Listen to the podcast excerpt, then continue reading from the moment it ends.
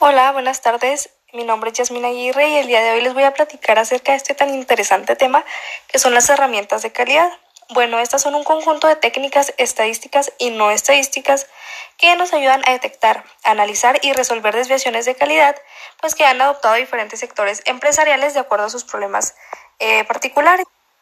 Bueno, estas se dividen en varias secciones, como por ejemplo herramientas cualitativas, que son, por ejemplo, el diagrama de flujo, la hoja de verificación para reunión de datos, diagrama de causa y efecto. Y las herramientas cuantitativas son, por ejemplo, el diagrama de radar, el histograma, diagrama de distribución.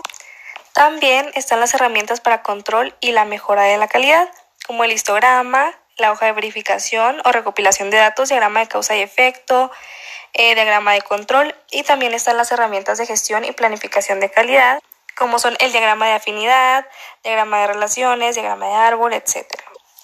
Bueno, estas herramientas de calidad se utilizan para la mejora continua y solución de, de no conformidades o de inconformidades en procesos, en productos, y es por ello que cuando se usan correctamente, pues tienen las características específicas que ayudan al crecimiento y desarrollo de las organizaciones.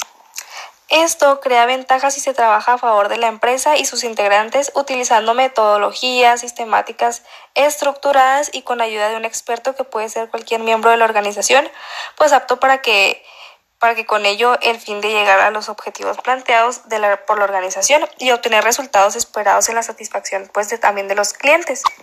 Por otro lado me voy a enfocar en tres. Eh, vamos a iniciar con la primera. Me voy a enfocar en la reunión de datos. Estos pueden ser los registros, los cuestionarios, las entrevistas, las observaciones directas, la presentación de informes, así como también pues las hojas de recopilación de datos.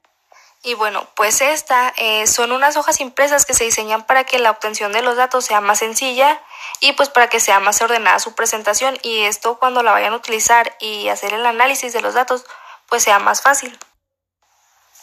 Los datos son la información que se obtiene acerca del comportamiento del proceso y pues se desea graficar con la finalidad de obtener la información estadística y poder alcanzar las tendencias.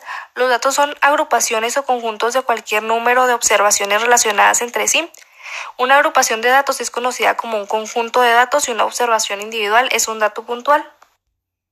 El segundo, la segunda herramienta de la que les voy a estar hablando hoy son de los histogramas. El histograma es un método estadístico, es como un gráfico de barras vertical que representa la distribución de frecuencias de un conjunto de datos. Otra aplicación que tiene el histograma es la comparación de resultados de un proceso con las especificaciones previamente establecidas. Los histogramas se utilizan para mostrar la frecuencia con la que sucede algo. De hecho, los recolectores de datos suelen utilizar mucho el histograma para transmitir resultados de alguna investigación o de un análisis y pues su elaboración se dice que no es muy compleja, sin embargo pues se requiere tener ciertos conocimientos técnicos para calcular sus elementos como la clase, el rango y la frecuencia. De la última herramienta que les voy a estar hablando es acerca del diagrama de Ishikawa, también conocido como el diagrama de causa y efecto o como el diagrama de espina de pescado y se le llama así por la estructura que tiene. Es una representación gráfica que nos permite visualizar las causas que explican un determinado problema.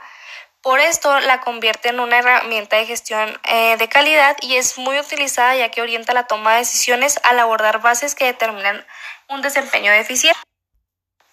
La estructura del diagrama de Ishikawa es intuitiva, identifica un problema o un efecto y luego enumera el conjunto de causas que potencialmente explican dicho comportamiento.